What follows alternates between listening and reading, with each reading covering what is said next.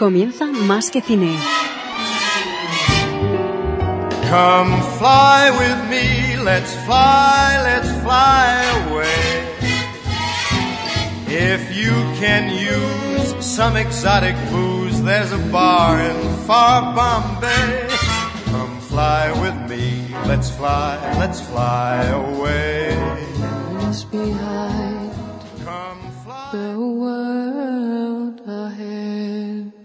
Estás escuchando Más que Cine. There are many paths to tread Especial Tolkien. through shadow to the edge of night Adéntrate en la Tierra Media. until the stars are all alight. Mist and shadow, cloud and shade, all shall fade. All shall Junto a Javier Pérez Vico y Raúl Bocache.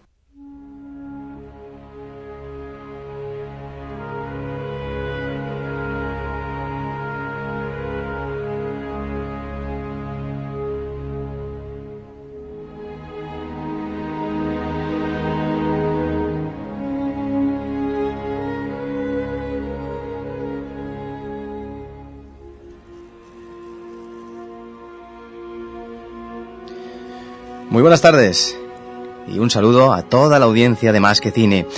Bueno, como en todos los programas especiales que estamos dedicando a Tolkien, contamos con Raúl Bocache. Muy buenas tardes, Raúl. Buenas tardes, Javi. La verdad es que hoy estamos de enhorabuena, ya que contaremos en el programa con una persona que es un referente dentro de la mitología Tolkien y que conoce al autor mejor que nadie. Pero antes de, eh, de nada, repasaremos un poco lo que acontecerá en el programa de hoy y vamos a hablar de la adaptación de la obra del Señor de los Anillos al cine. Y antes, pues repasaremos las películas que realizó Peter Jackson en este programa. Lo haremos con una de ellas que será, en este caso, por supuesto, con la primera parte de la trilogía. Empezaremos este primer programa ra- narrando brevemente el guion de la primera película de la trilogía, La Comunidad del Anillo, y paralelamente iremos narrando la- las diferencias más importantes que hubo con el libro. Seguidamente pasaremos a entrevistar a Eduardo Segura, pero antes haremos una pequeña presentación sobre su currículum, el cual es muy extenso.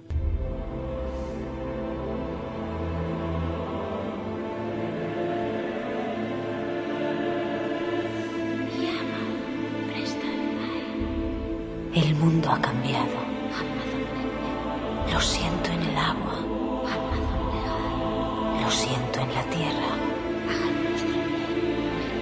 Lo huelo en el aire.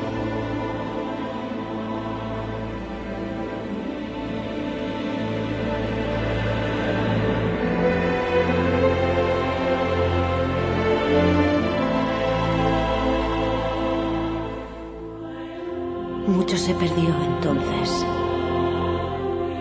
Pero nadie vive ahora para recordarlo.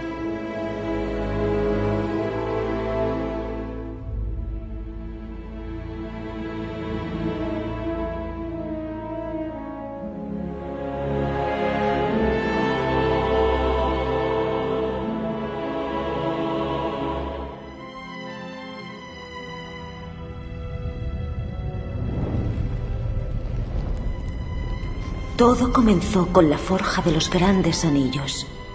Tres fueron entregados a los elfos, inmortales, los más sabios y honrados de todos los seres. Siete a los señores enanos, grandes mineros y artesanos de las cavidades montañosas. Y nueve, nueve fueron entregados a la raza de los hombres, que ansían por encima de todo el poder. En aquellos anillos residía el poder y la voluntad de gobernar a cada raza. Pero todos ellos fueron engañados, pues otro anillo más fue forjado. En la tierra de Mordor, en los fuegos del monte del destino, el señor oscuro Sauron forjó en secreto el anillo regente para controlar a todos los demás. En ese anillo descargó toda su crueldad, su malicia y su voluntad de dominar todo tipo de vida. Un anillo para gobernarlos a todos. Una a una, las comarcas libres de la Tierra Media fueron sometidas por el poder del anillo. Pero surgió una última alianza entre hombres y elfos, derrotando a las tropas del malvado Sauron. Fue en el asedio final a la Torre Escura, en Mordor, cuando Sauron pierde el anillo a manos del hijo del rey de Gondor, Isildur. Él pudo destruir el anillo, arrojándole al monto del destino, pero antes de hacerlo cambió de idea y decidió conservarlo para sí. En realidad, se plantea que el, que el anillo tiene una voluntad propia y puede corromper a su dueño. Isildur fue asesinado por orcos en un río, y el anillo se perdió en el fondo del mismo, hasta que una criatura llamada Gollum lo encontró 2500 años más tarde y se lo llevó a lo profundo de una montaña. Pero finalmente el anillo lo abandonó para ser encontrado, aparentemente no era esta la intención del anillo, por Bilbo Bolsón, de la comarca, un hobbit que se dirigía a la montaña solitaria, tal como se narra en la novela El Hobbit, publicada anteriormente al Señor de los Anillos. Bilbo conservó el anillo durante casi 60 años, sin conocer su auténtica naturaleza, y pensando en él como un mero objeto curioso que le permitía volverse invisible al ponérselo. Además, aunque él no lo sabía, el anillo le brindó una extraña longevidad.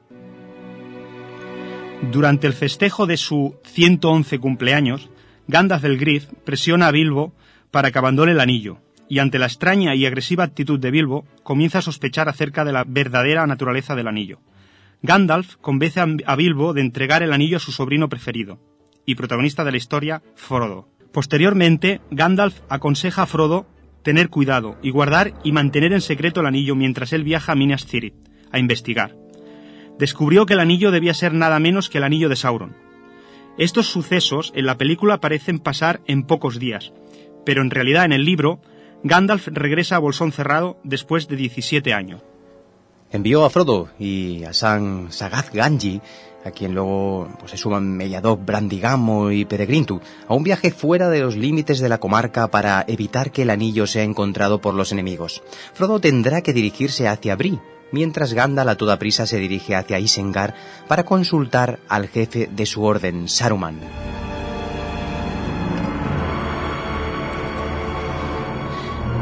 Sin embargo, en el libro, Frodo, después eh, de que Gandalf bueno, le contase la historia y decidieran abandonar la comarca junto a San eh, Ganji, su jardinero, trazan un plan para salir de la comarca, con la excusa de irse a vivir a los gamos. Pero el plan acaba siendo descubierto por Pippin y Merry, que deciden acompañarles también. Después de abandonar eh, la comarca en la película los hobbits llegan a Bree, pero en el libro los hobbits se internan en el bosque viejo con el fin de evitar los caminos y ser vistos. En él son atrapados por el viejo hombre sauce, un ucorno que les tiende una trampa. Sin embargo, son salvados por un misterioso y simpático personaje llamado Tom Bombadil, un hombre bajo y corpulento con los ojos azules, la cara roja y una barba castaña. llevaba una chaqueta azul, un sombrero alto y viejo con una pluma azul y botas amarillas. Siempre estaba cantando o hablando en rima, lo que le hacía parecer un ser absurdo. Por dentro del bosque viejo su, su poder era absoluto, y no había mal lo bastante poderoso para alcanzarlo. Tras pasar unos días en su casa, los hobbits parten hacia Bree para acabar perdiéndose en la niebla y llegan a las quebradas de los tumultos, donde son atrapados por los tumularios. Pero una vez más, tras cantar Frodo una canción que Tom Bombadil le enseñó, este acude en su ayuda y les salva. En la película este personaje es omitido por completo, pero en la segunda parte, en las dos torres, los guionistas decidieron rendirle un homenaje. Trasladaron el viejo hombre sauce al bosque de Fangor para que atacara a Pippin y Merry. Y el árbol es el que eh, se encarga de salvarles pronunciando palabras similares a las de Tom Bombadil en el libro, aunque esta escena tan solo aparece en la edición extendida en el DVD. Frodo llega a Bree con sus compañeros y descubre que Gandalf no ha llegado aún. Más tarde se revelará que Saruman lo traicionó y lo aprisionó en su torre, pero Gandalf consigue escapar con la ayuda de, de Gair, el señor de las águilas. Aunque en la película no se revela su nombre ni el hecho de que era un viejo amigo de Gandalf, en Bree, Frodo y sus compañeros conocen a Aragorn, heredero legítimo del reino humano de Gondor, pero que se presenta ante ellos como un montaraz Dunadan, llamado Trancos. Con su ayuda evadieron a los espectros del anillo, o Nazgûl, y continuaron su viaje hasta Rivendell. Tras muchas pericias y que Frodo fue atacado por un Nazgûl, lo que casi le causa la muerte, o algo peor, logran llegar a Rivendell donde Gandalf el Gris los estaba esperando y gracias a la magia de Elrond, señor de Ilandris, Frodo se cura del veneno de la hoja de Nazgûl que lo atacó. En la película, tras ser herido, Frodo eh, es Arwen quien le lleva a Rivendell para que sea curado por su padre. Pero en el libro, en realidad, es eh, Glorfinder, un elfo de la casa de Elrond, que les acompaña hasta Rivendell.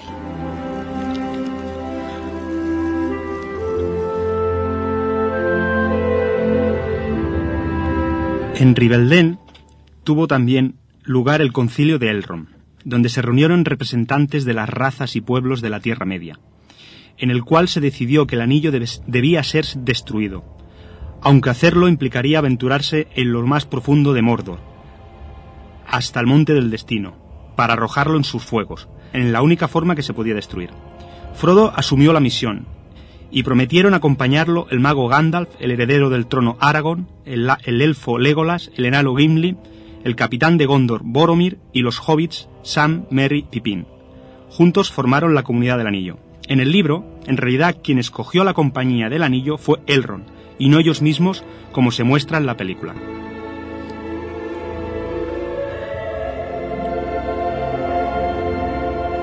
Parte del viaje implicaba cruzar una cordillera, pero al no poder hacerlo debido a los hechizos de Saruman, intentaron pasar por las minas de Moria, hogar del primo Gimli.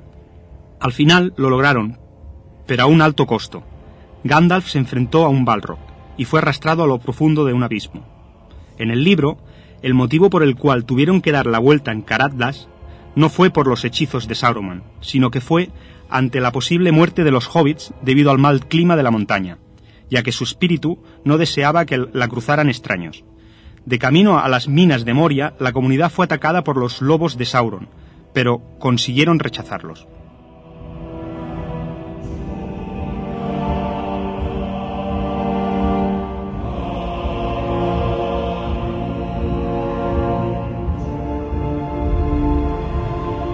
Después de atravesar Moria, luchar con los orcos y enfrentarse al Balrog, llegaron al bosque de los Lorien, en donde la dama del bosque, Galadriel, les dio regalos a cada uno y les permitió quedarse en su palacio.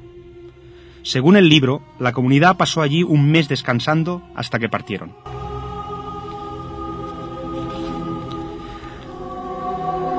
Al llegar a los prados de Pat Galen, a los pies de Lamon Hen, el sitial de la vista, en el cual Frodo descubrió sus propiedades mágicas, cuando de repente pudo ver telescópicamente a cientos de kilómetros en todas direcciones. Frodo se apartó de los demás para reflexionar sobre si seguía solo en el camino hacia Mordor, ya que no quería poner en peligro a sus amigos. Fue atacado por Boromir, quien fue corrompido por el anillo, y decidió que lo mejor era seguir su viaje solo gracias a un pequeño aliento de Aragorn. Mientras intentaba huir y los orcos atacaban, Merry y Pepín llamaron su atención para que Frodo pudiera alejarse. Los orcos se lo llevaron, luego de matar a Boromir que intentó salvarlos. Aragorn, Legolas y Gimli partieron en su persecución. Frodo se fue en uno de los botes, pero Sam lo sorprendió al irse y le insistió para que lo dejara acompañar. Finalmente parten juntos y los demás van en busca de Pippin y Merry. Boromir es asesinado por los orcos. En cambio, en el libro, Boromir no muere hasta el principio del segundo libro. Como podemos observar, sin contar ciertos personajes suprimidos por completo, el guion es bastante fiel al libro, incluso muchos fragmentos de diálogos, los cuales son bastante iguales a los del libro.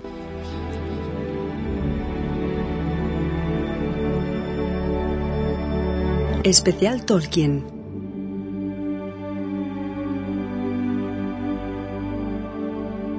adéntrate en la Tierra Media.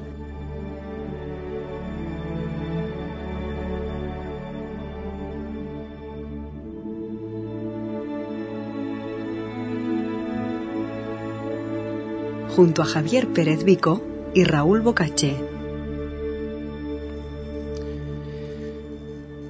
Pues antes de pasar a la entrevista y de forma resumida, eh, situaremos a nuestro entrevistado y así de esta forma lo conoceremos un poco más. Eduardo Segura Fernández, nacido en Oviedo en 1967, es licenciado en Historia Moderna en el año 91, máster en Filosofía en el 2010 y doctor en Filología en 2001. Es autor de un breve, una breve biografía de Tolkien titulada eh, J.R. Tolkien, El Mago de las Palabras, de editorial Casals 2002, y del Viaje del Anillo, editorial Minotauro del 2004, que contiene el texto revisado de su tesis doctoral sobre la teoría literaria del autor inglés, y a partir de un estudio pormenorizado del Señor de los Anillos ha traducido y editado junto a Guillermo Peris Tolkien o La fuerza del mito, la Tierra Media en perspectiva, editorial Libros Libres del 2003. Selección de las actas del Congreso del Centenario de Tolkien, celebrado en Oxford en el año 92. Y es editor en colaboración con Thomas eh, Honninger de Myths and Magic. Es asimismo autor de un ensayo sobre el león, la bruja y el armario, titulado Las crónicas de Narnia de C.S. Lewis, ha publicado un volumen en el que ha reunido una obra ensayística sobre Tolkien y los Inklings, donde, bueno, desde 1994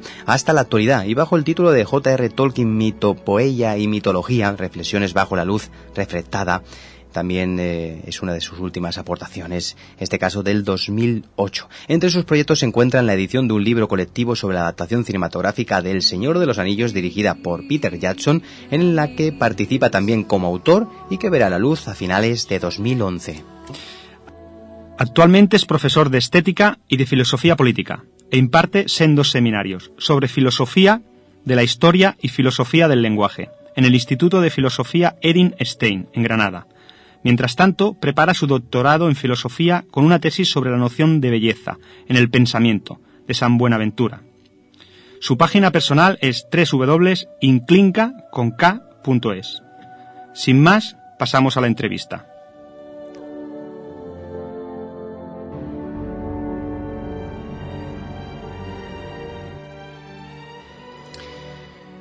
Como hemos dicho al principio del programa, hoy contamos eh, con Eduardo Segura. Buenas tardes, Eduardo. Muy buenas tardes, Javier. Es un placer para nosotros eh, contar con, contigo en el, en el, programa y como hemos eh, comentado al principio, eh, hemos explicado tu currículum, tu, bueno, la verdad que te habla como un referente dentro de, de todo el universo mm, Tolkien y contamos también pues para, para hablar hoy con, contigo con, con, la presencia de, de Raúl Bocache. Buenas tardes, Raúl. Hola Raúl, tardes. Mm, buenas tardes, Eduardo. Buenas tardes, Javi. Buenas y, a, tardes. y, a, toda la audiencia de Más que Cine. Eh, encantado de saludarte, Eduardo. Igualmente, tan lejos. Antes de pasar a hablar de la adaptación del libro al cine, empezaremos hablando rápidamente de tu extenso currículum, eh, que, es, que es bastante grande. Eh, Minotauro publicó en el año 2004 tu tesis eh, doctoral, llamada El viaje del anillo. Algo poco usual, ya que la te las tesis normalmente no se publican. De hecho, tuviste el valor de realizar una tesis doctoral sobre la teoría literaria del, de la obra del Señor de los Anillos. Esto fue algo inhabitual para la época. ¿Por qué este tema para tu tesis? ¿De dónde sacaste la inspiración para embarcarte en este proyecto? Y por último, ¿qué nos cuentas de tu libro? Uy, muchas preguntas ahí condensadas. Básicamente, eh, mi idea con la tesis doctoral era eh, llamar la atención del, de la academia con mayúsculas, es decir, de, de quienes se han dado a sí mismo el, el, derecho de decir qué es y qué no es literatura, de, o qué es y qué no es un clásico, llamar la atención sobre un autor que a mi juicio a día de hoy sigue siendo malentendido por muchos, porque ha sido arrinconado al cajón, ese, al cajón desastre de la fantasía. Para mí Tolkien no es fantasía, luego supongo que tendremos tiempo de explicar, de dedicar atención y tiempo a explicar los porqués. Yo considero que con Tolkien se ha cometido un error grave.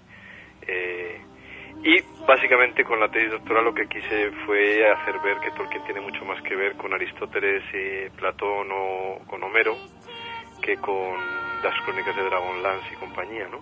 Entonces, claro, básicamente es, quizá eso lo puede llamar valentía, a mí más que valentía me parece que era un acto de justicia y, y luego Minotauro, yo había trabajado en Minotauro durante tres años como traductor y ellos tuvieron pues la amabilidad de, de publicar mi tesis doctoral revisada. El título del viaje del anillo fue un título más bien comercial porque mi tesis doctoral se titulaba atención, análisis narratológico del Señor de los Anillos, dos puntos, introducción a la poética de J.R.R. Tolkien. Entonces, eso en una portada de un libro, obviamente, pues no, no tenía mucho reclamo, ¿no? Sí, sí. Y entonces decidí titularlo El viaje del anillo y conservar como subtítulo el título de la tesis. El, luego Alan Lee cedió los derechos de, de una de sus obras para que fuera la portada del libro. Y, y, estoy muy contento de esa publicación porque fue de alguna manera una apuesta de largo ante el mundo de quien lo quiera leer de lo que pienso que son las razones profundas para, para explicar a quien lo quiera entender, obviamente, no al que se deja llevar por los prejuicios, qué hace de Tolkien un, un autor eh, pues de los grandes de la historia de las letras. ¿no? En un principio publicaste eh, anteriormente tu primer libro en el 2002, eh, Eduardo. Este fue Tolkien, el mago de las palabras, donde hablas de la biografía del autor y introduces temas que hasta ahora se habían pues, obviado en anteriores libros sobre, sobre Tolkien. ¿Por qué le tienes un especial cariño a este, a este libro? Pues mira, fíjate, este libro, eh, esto lo sabe poca gente, este libro lo escribí en 31 días, tardé un mes entero en escribirlo. Yo había terminado, defendí mi tesis el 24 de noviembre de 2001 y una semana después, o dos semanas después, yo creo que incluso antes de que se estrenase La Comunidad del Anillo, me llegó una invitación de la editorial Casals de Barcelona precisamente para, para escribir una biografía de Tolkien. Y entonces me puse a escribir, y recuerdo que lo primero que escribí fue el epílogo. Lo escribí en tirón y tal cual salió de, de, mi cabeza, así quedó en el libro, en la versión final. Y a partir de ahí pues empecé a escribir eh, por el principio, que es como se suelen escribir las cosas, ¿verdad? Y le tengo mucho cariño porque el cariño que le tengo a ese libro, al mago de las palabras, es el cariño que, se, que creo que se puede tener al primer libro que uno publica, en el sentido de que es una obra prim, primeriza, en la que viertes mucho entusiasmo y en la que, bueno, pues no deja de ser bonito ver tu nombre unido al de Tolkien en la portada de un libro, ¿no? De hecho, esta misma mañana he tenido una conversación con, con la editora porque se va a hacer una nueva edición de, de esta biografía con un formato nuevo, distinto, mucho más bonito, mucho más atractivo y con un bloque central gráfico de fotografías y, y de alguna manera algo así más eh, visual relacionado con la vida de Tolkien y tenemos que ponernos a trabajar en ello porque si todo va bien pues en septiembre de 2011 saldrá la venta la que será yo creo que ya la quinta edición de esa biografía. Bueno, pues eh, entre medias de esto, de este libro y, bueno, la presentación de tu tesis en 2004, en el 2003 editasteis eh, Tolkien o la, o la fuerza del, mito, La Tierra Media en perspectiva, una colaboración con Guillermo Peris, eh, donde editáis con la editorial Libros Libres, donde se ofrece al lector en, pues, en lengua española 14 ensayos que recorren, recogen aspectos importantes de la obra de Tolkien. Ese fue también un libro importante, ¿verdad? ¿Por, ¿Y por qué? Pues mira, nos pareció, eh, yo había hecho un viaje a Estados Unidos en el año 98, me parece, a, o 97, ya no recuerdo, a un congreso sobre Tolkien y Lewis, el autor de las crónicas de Narnia, y uno de los libros que compré en aquel congreso fue las actas del congreso que en el año 1992 conmemoró el centenario del nacimiento de Tolkien en Oxford. Entonces, de esas actas, que eran, eran pues, un libro muy voluminoso, eh, en colaboración con Guillermo, que es un gran amigo, aparte de ser un estudioso de Tolkien, él también, eh, seleccionamos lo que nos parecía más relevante y decidimos eh, hacer un libro en el que pusiéramos al alcance de lectores en lengua española claves para entender mejor cuáles son las aguas profundas en las que bebe Tolkien y que dan razón en parte de su inspiración y de y de algo que es mucho más complejo, como decíamos al principio de la entrevista, que el mero concepto de fantasía, que sí es un concepto que si no se entiende bien a día de hoy es prácticamente sinónimo de escapismo o de o de friki, ¿no? Y que luego luego me, me interesaría que si a mí se me olvida que me hagáis la pregunta clave, que es explicar por qué fantasía no es sinónimo de esto, ¿no? Y cuál ha sido la historia intelectual del modo en que fantasía se ha convertido en algo eh, peyorativo, ¿no? Entonces en ese libro dábamos claves, como siempre, para que las quiera leer, eh, respecto de, cuáles son las claves filológicas, filosóficas y lingüísticas para entender mejor a Tolkien y añadíamos algún, sobre todo un prefacio que a mi modo de ver era como un capítulo más en el que explicábamos un poquitín ¿qué era, ¿cuál era la originalidad de Tolkien y de los Inklings? ¿En qué sentido podríamos decir que Tolkien era original y en qué sentido podríamos decir que Tolkien era original en el sentido romántico, es decir, como alguien que vuelve al origen y que por tanto pertenece a una tradición ininterrumpida que arranca con, con la tradición oral anterior a Homero y que se prolonga pues hasta hasta los albores del siglo XX, ¿no? Y en esa tradición Tolkien bebe y queríamos que ese volumen de, ensayos de que quisimos titular un poco haciendo un, guiño a, Don Álvaro La fuerza del sino, pues Tolkien o la fuerza del mito, quería ser una respuesta para aquellos que quisieran ahondar en lo que de verdad explica que Tolkien sea un autor no solo de éxito, sino un, clásico. ¿no? Eh, J.R. Tolkien, Mitopeya y Mitología, ha sido el mejor estudio literario sobre Tolkien para entender su literatura? ¿Esto es un homenaje al autor para resarcirse de aquellos críticos que lo tachan de autor simple y fantástico? bueno, creo que este es el momento de responder a la pregunta que decíamos antes, ¿verdad? Vamos a ver, yo creo que aquí hay, dos, como dos cosas. Mm, eh, mi libro, eh, este del título tan raro, ¿verdad? J.R.R. Tolkien, Mitopoeia y Mitología, es decir, Mitopoeia es una palabra griega que procede de la combinación de la palabra mitos y de la palabra del verbo poieo, del poiein, del verbo hacer, que para los, para los griegos tenía el significado tanto de hacer como de hacer algo con, con afán de darle un matiz artístico o bello, ¿no? Mm. Entonces, la mitopoeia es el arte de contar historias. Es el título que Tolkien dio a uno de sus poemas más eh, célebres, ¿no? El arte de contar historias. Entonces, el arte de contar historias tiene mucho más que ver para Tolkien con lo mitológico, es decir, con el modo en que una palabra es capaz de desarrollar ella sola una historia, o del modo en que un idioma contiene en sí todo un mundo que luego ha de ser explicitado por medio de la narración de sus historias para llegar a comprender de qué manera eh, esos personajes han llegado a ser lo que son.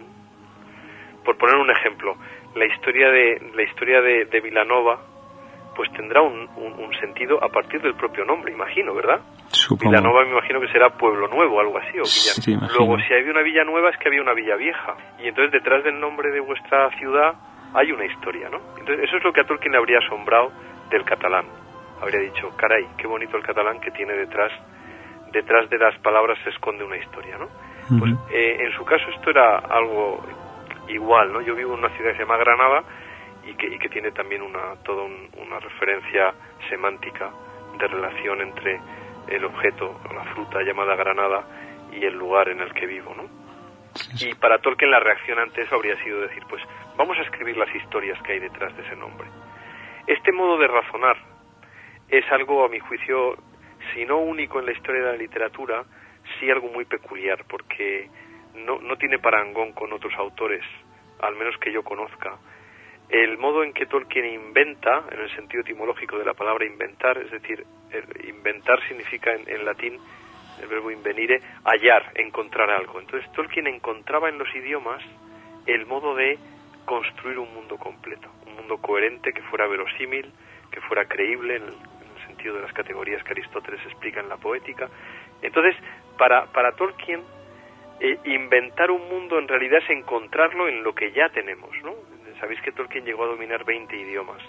Aparte de esos 20, él inventó otros 5. Y los inventó, de esos 5, dos de ellos los inventó antes de empezar a escribir incluso lo que hoy se llama el libro de los cuentos perdidos o el Silmarillion, ¿no? Y solo cuando había encontrado esos idiomas dio lugar a la historia en, en la que esos idiomas adquirirían coherencia, consistencia, peso, volumen, profundidad temporal, etcétera, ¿no? Entonces, ese, ese juego mitopoético y mitológico de entrelazar eh, grandes designios cosmológicos y cosmogónicos con luego las historias menores o mayores que llevarían a, desembocar en Bilbo y el Anillo, ¿verdad? Y después en la continuación, en la continuación del, del Hobbit, que en realidad era la continuación del libro de los cuentos perdidos, luego hablaremos de eso.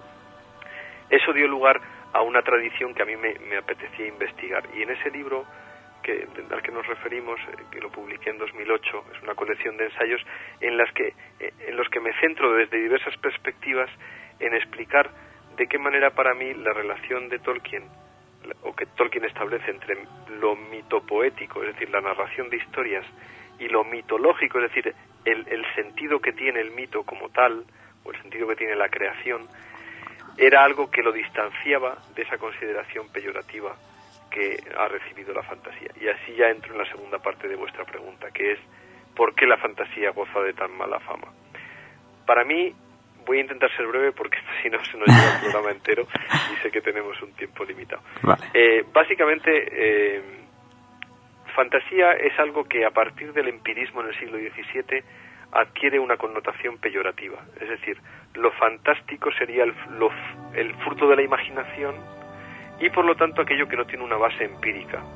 No es demostrable. Gandalf no va a intervenir por teléfono en nuestra en nuestro programa de hoy, ni Frodo nos lo vamos a topar por la por la diagonal un día, ¿verdad? Sí, sí. Al menos al Frodo auténtico, ¿no? A lo mejor a Elijah Wood o a, alguien vestido de Frodo, sí, pero ya me entendéis. Entonces, esa consideración de lo, del empirismo del siglo XVII, de, de, de Berkeley, de Hume, que consideran que solo podemos otorgar existencia real a aquello que es contrastable empíricamente mediante los métodos de la ciencia empírica, es algo que hereda la ilustración de una manera automática también como algo peyorativo, es decir, la ilustración de lo, que pretende al endiosar a la razón o al entronizar a la diosa razón, es decir, todo lo demás son sueños de la razón, como el cartón de Goya, ¿verdad? La, el sueño de la razón produce monstruos, ¿no? Pero el sentido que Goya le da a eso es que el sueño de la razón es detestable, porque produce monstruos monstruosos, no monstruos tan agradables como o tan tan tan extraordinariamente atractivos como los de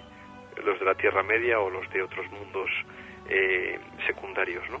Entonces, lo que, lo que Tolkien plantea en la, en la, tradición en que se sitúa Tolkien, a mi juicio, es en la tradición del romanticismo.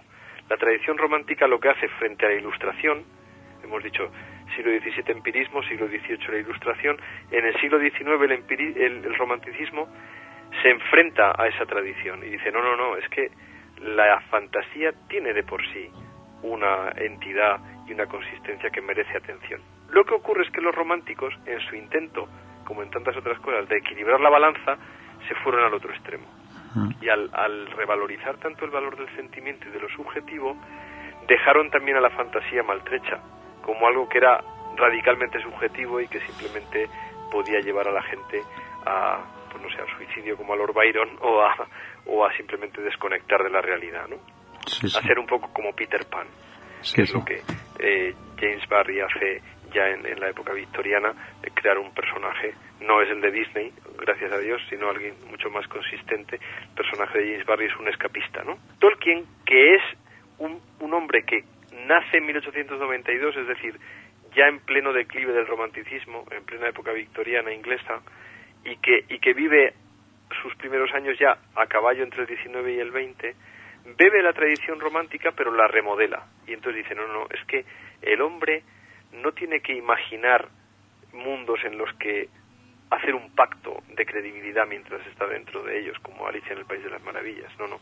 Hay que, el artista literario es capaz de crear mundos en los que mientras uno está dentro puede vivir pensando radicalmente que lo que existe en esos mundos es verdad, aunque no sea real. Yo siempre pongo este ejemplo, mira, si yo me dejara llevar por los criterios del empirismo, no podría afirmar que mis hijos me quieren, porque eso no se puede medir. Claro. Mi, hijo no me quiere 9,3.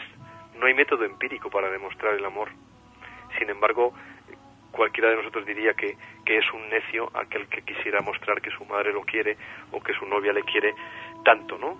X, X,8, ¿no? Sí, sí. Entonces el problema no está en eso, el problema es que nosotros somos herederos de una tradición cultural en la cual lo real queda circunscrito a, a, lo demostrable empíricamente, ¿no? a lo verificable según los criterios de la ciencia experimental. Entonces, Tolkien se sale de esa lógica. Tolkien ensancha el concepto de realidad al vincularlo esencialmente con el concepto de verdad. Entonces, a la pregunta de si Gandalf es real, la respuesta tiene que, ser Gandalf es verdad, lo cual no es lo mismo que decir que es real. ¿Entiende? Su realidad está vinculada con el concepto de veracidad, es verosímil, es creíble. Y aunque, y, Tolkien decía, incluso más, es deseable. Ojalá Gandalf existiese, ¿verdad? Entonces, también es verdad que uno puede eh, quedarse en el mero escapismo, ¿no? Y, y dedicarse a leer a Tolkien como si no existieran más autores en la, historia de la literatura. Bueno, eso ya es el problema de cada uno, ¿no?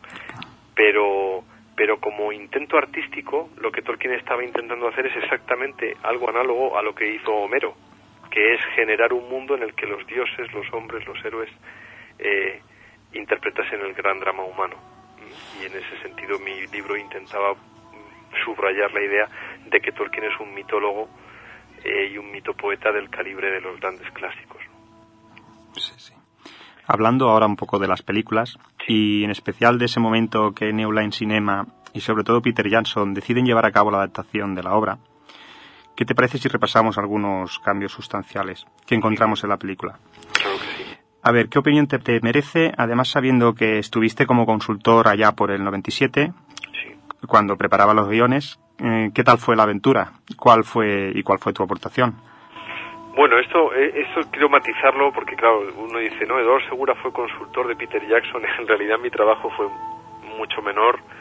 Yo trabajaba por solo por email y, y esporádicamente pues se me hacían preguntas relativas a dudas que surgían en, en la confección del guion respecto, pues sobre todo, por ejemplo, pues si Tolkien viese la película eh, hubiera tenido oportunidad de verla, ¿qué, qué cosas no debería echar de menos o vamos a eliminar a este personaje, ¿qué pensáis? O vamos a hacer la secuencia de Moria de esta manera, ¿qué opinión nos merece? O sea, se nos daban, digamos, grandes grandes eh, campos de, de la adaptación en los que se pedía nuestra opinión consultiva. A veces se hizo lo que nosotros, porque éramos varios, lo que nosotros sugerimos, y otras veces se hizo otra cosa, ¿no? Cosa que en la película intervinieron 20.000 personas y poner solamente poner de acuerdo a tanta gente pues es complicado.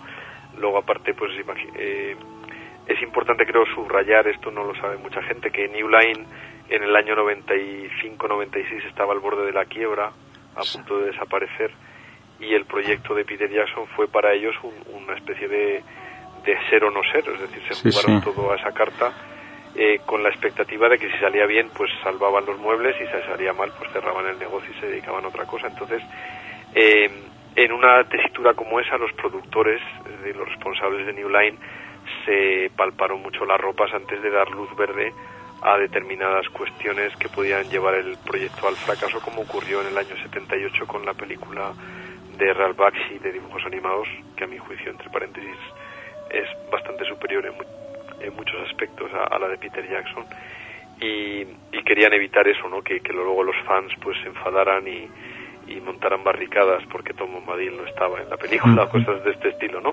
De las que ahora hablaremos. Entonces, Sí, sí. mi aventura con, con la adaptación fue maravillosa, te lo puedes imaginar, eh, muy tangencial porque yo solo intervenía de vez en cuando y, y ya está, y respondíamos pues con nuestra opinión razonada a lo que se nos planteaba y muchas veces pues no se hizo caso de lo que dijimos porque había muchos muchos intereses creados, mucho problema a lo mejor monetario eh, de lo que significaba introducir o no introducir a determinado personaje o cosas de este estilo. ¿no? Bueno, por ejemplo, en el personaje, ahora que estamos hablando de personajes desaparecidos o no aparecidos en la, en la historia, como por ejemplo el caso de, de un personaje también un poco ambiguo como Tom Bombadil, en la cual pues eh, se comentan en los escritos de Tolkien que, que es el ser más antiguo de la Tierra Media, que es un representante de las fuerzas de la naturaleza y la vida que han creado la Tierra y sus habitantes, que es poderoso en su reino, pero no tanto fuera de él. Y, y curiosamente en los escritos de Tolkien encontramos una ambigüedad porque, bueno, no sabemos a la hora de, de- de- de leerlo dónde situar a Tom Bombadil exactamente, de- si es un si es un Maiar, si es un Valar. Dicen que, que incluso estaba por, eh, bueno, incluso antes del Señor Oscuro, ya que también es un personaje que no aparece eh, en la primera parte de, de- de la, de la trilogía Sí. eh, y bueno, que, que es eliminado por completo, un personaje importante, ¿no? Correcto. Dentro de la obra. Aquí, aquí hay varias cosas que yo voy a intentar sintetizar para que se pueda entender el por qué quedó fuera de la película, ¿vale? Eh, mira, hay, aquí hay un... Tú has hecho la pregunta, eh, en, en el modo de formularla ya se ha puesto de manifiesto lo- a- aquello a lo que Tolkien nos ha acostumbrado, ¿verdad? Que es que tú haces una pregunta sobre cualquier cosa de la Tierra Media y la pregunta tiene respuesta, ¿verdad? Y entonces uno dice, ¿y por qué con Tom Bombadil la respuesta no está tan clara? Y entonces uno tiene que darse cuenta también de que El Señor de los Anillos y la mitología de Tolkien mm, no es un libro de historia, eh, volviendo a lo que decíamos antes, no es un volumen de historia empírica, ¿eh? es decir, no son personajes inventados y por lo tanto el, el, el creador de esa historia, Tolkien, se reserva el derecho de reservar algunos aspectos de determinadas personalidades de algunos personajes en la oscuridad.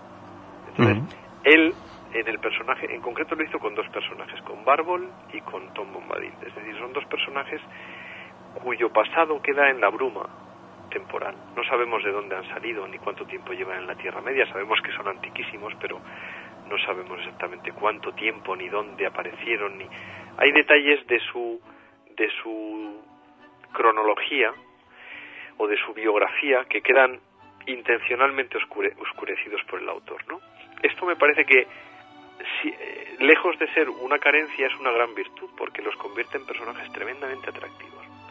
En segundo lugar, el personaje de Tom Bombadil es un personaje vinculado a la historia doméstica de la casa Tolkien, ¿no? Es decir, en el año a finales de los años 20 Tolkien hace un viaje, eh, creo recordar que a los Países Bajos y compra un muñeco eh, para uno de sus hijos, para Michael en concreto, y en ese, ese, muñeco tiene exactamente el aspecto de un, lleva un sombrero con una pluma, una chaqueta azul, unos, eh, unas botas amarillas, y a Michael no le gustó y lo tiró al váter. Y entonces Tolkien lo rescató de las aguas, como Moisés, lo limpió y le puso por nombre Tom Bombadil. Entonces, esto era algo que Tolkien hacía mucho. En la década de los 20, cuando sus hijos todavía eran pequeños, eh, Tolkien empezó a, inventar cuentos para sus hijos, cuentos que les contaba pues cuando los iba cuando se iban a ir a dormir. Eh, el lujo de la casa Tolkien, ¿verdad? Era que en lugar de leer, eh, pues yo qué sé, los cuentos de Grimm, el propio Tolkien se inventaba sobre la marcha el cuento y era eso lo que les narraba a sus hijos, ¿no? Aunque también les leía cuentos de, de tradicionales victorianos, de Andrew Lang y de Beatrix Potter y algunos más. Entonces, eh, Tolkien coge ese personaje y él empieza a hacer poemas en los cuales el protagonista central, personaje central o en torno a quien gira la historia es Tom Bombadil. Hay entonces un interludio temporal que es el, el interludio ocupado por la redacción del Hobbit, que nadie sabe cuándo se empezó a escribir el Hobbit ni cuándo se concluyó, aunque podemos eh, aventurar que empezaría en torno al año 1927-1928 y terminar en los primeros 30. Y entonces, cuando El Hobbit se publica en 1937 y se convierte automáticamente en el, pues podríamos decir, en el, en el bestseller juvenil de la época, casi como una especie de Harry Potter, pero sin mercadotecnia, ¿verdad? Pues la editorial le dice a, a Tolkien que escriba una continuación. Y entonces Tolkien empieza a escribir una continuación que en realidad cada vez más se va revelando a sí misma no como una continuación del Hobbit, sino como una conclusión para el gran libro que Tolkien había empezado a escribir en 1915-1916, que era la historia, el libro de los cuentos perdidos, que ahora se conoce como el Silmarillion, ¿verdad? Entonces, el, el, personaje en los primeros meses de redacción del Señor de los Anillos, de lo que llegaría a ser el Señor de los Anillos, Tolkien va echando mano de todo lo que había inventado en la década de los años 20 de manera que la incorporación de Tom Bombadil a la historia de Frodo es una incorporación, entre comillas, accidental. En los primeros capítulos del Señor de los Anillos me parece recordar que Tom Bombadil irrumpe en la historia del Señor de los Anillos en el capítulo 7, que se titula así, me parece, ¿no? En casa de Tom Bombadil. Y, después está, les acompaña pues hasta que se marchan a Bri. Bueno, pues en ese momento Tolkien no tenía muy claro exactamente quién era Tom Bombadil ni qué papel desempeñaba en todo el ciclo eh, Tolkien inventaba a medida que iba escribiendo. Y solo después Tolkien se, interpeló a sí mismo sobre quién era Tom Bombadil, de manera que en el concilio de, de Elrond se plantea darle el anillo a Tom y dejarlo en casa, puesto que el propio Tom parece ser inmune a su influencia, etcétera, etcétera. Eh, cuando el anillo es destruido, Gandalf viaja eh, a darle la noticia al primero de todos, a Tom Bombadil.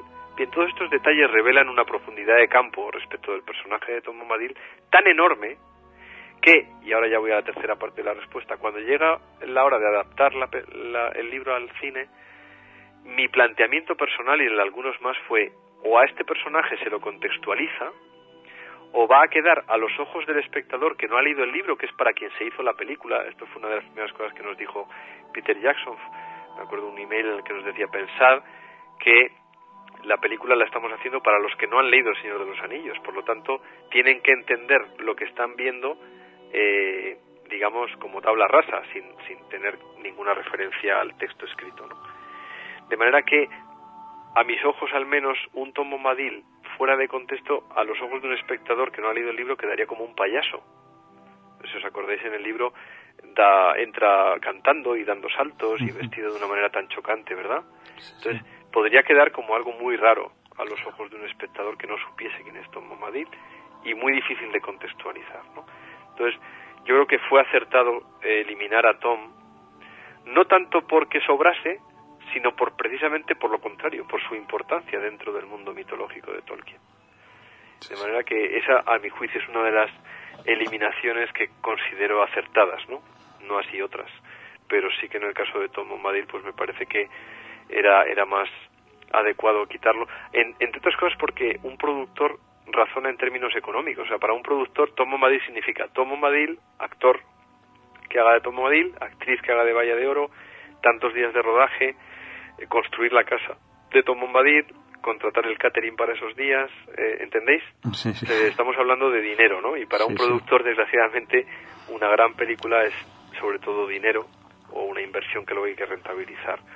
Y muchas veces los criterios artísticos, desgraciadamente, eso ocurre mucho con el cine comercial estadounidense, pues a, a veces el, el- lo artístico se queda, queda en segundo plano respecto de lo comercial, ¿no? Bueno, Pero en el caso de Tom Bombadil yo creo que el criterio eh, fue adecuado.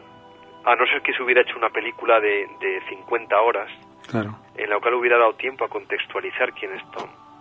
Pero eso habría implicado un modo de trabajar y de abordar El Señor de los Anillos por parte de Peter Jackson o de quien fuere absoluta y radicalmente distinto al que se dio.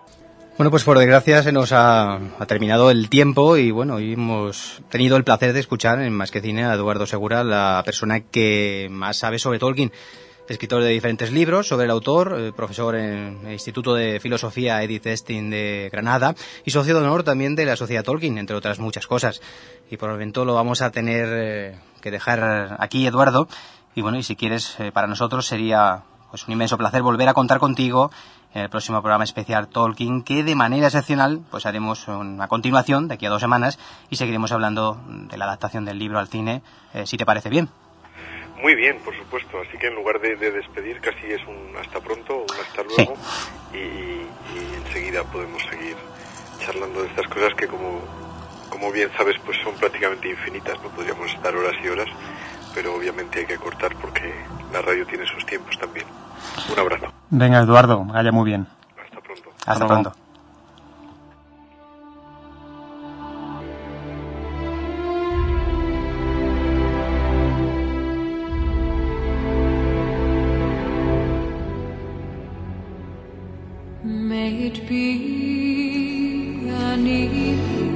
Pues hasta aquí hemos llegado, esta primera parte de la entrevista que hemos podido disfrutar escuchando a Eduardo Segura y dentro de un par de semanas continuaremos hablando con él de la adaptación del libro al cine. Muy bien, Javi. Dentro de un par de semanas nos vemos. Un saludo a ti y a toda la audiencia. Y un saludo a ti también, Raúl. Nos volvemos a escuchar aquí en Más que Cine y la semana que viene con nuestra programación normal y dentro de dos semanas la segunda parte de la adaptación con el señor Eduardo Segura.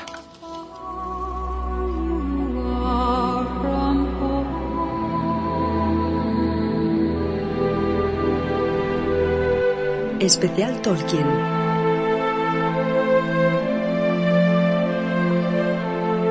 Adéntrate en la Tierra Media.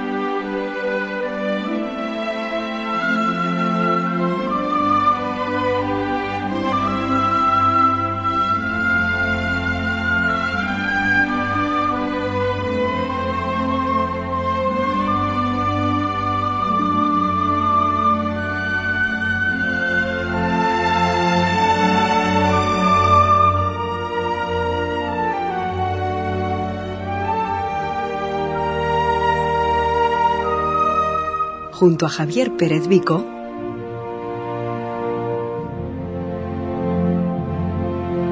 y Raúl Bocache.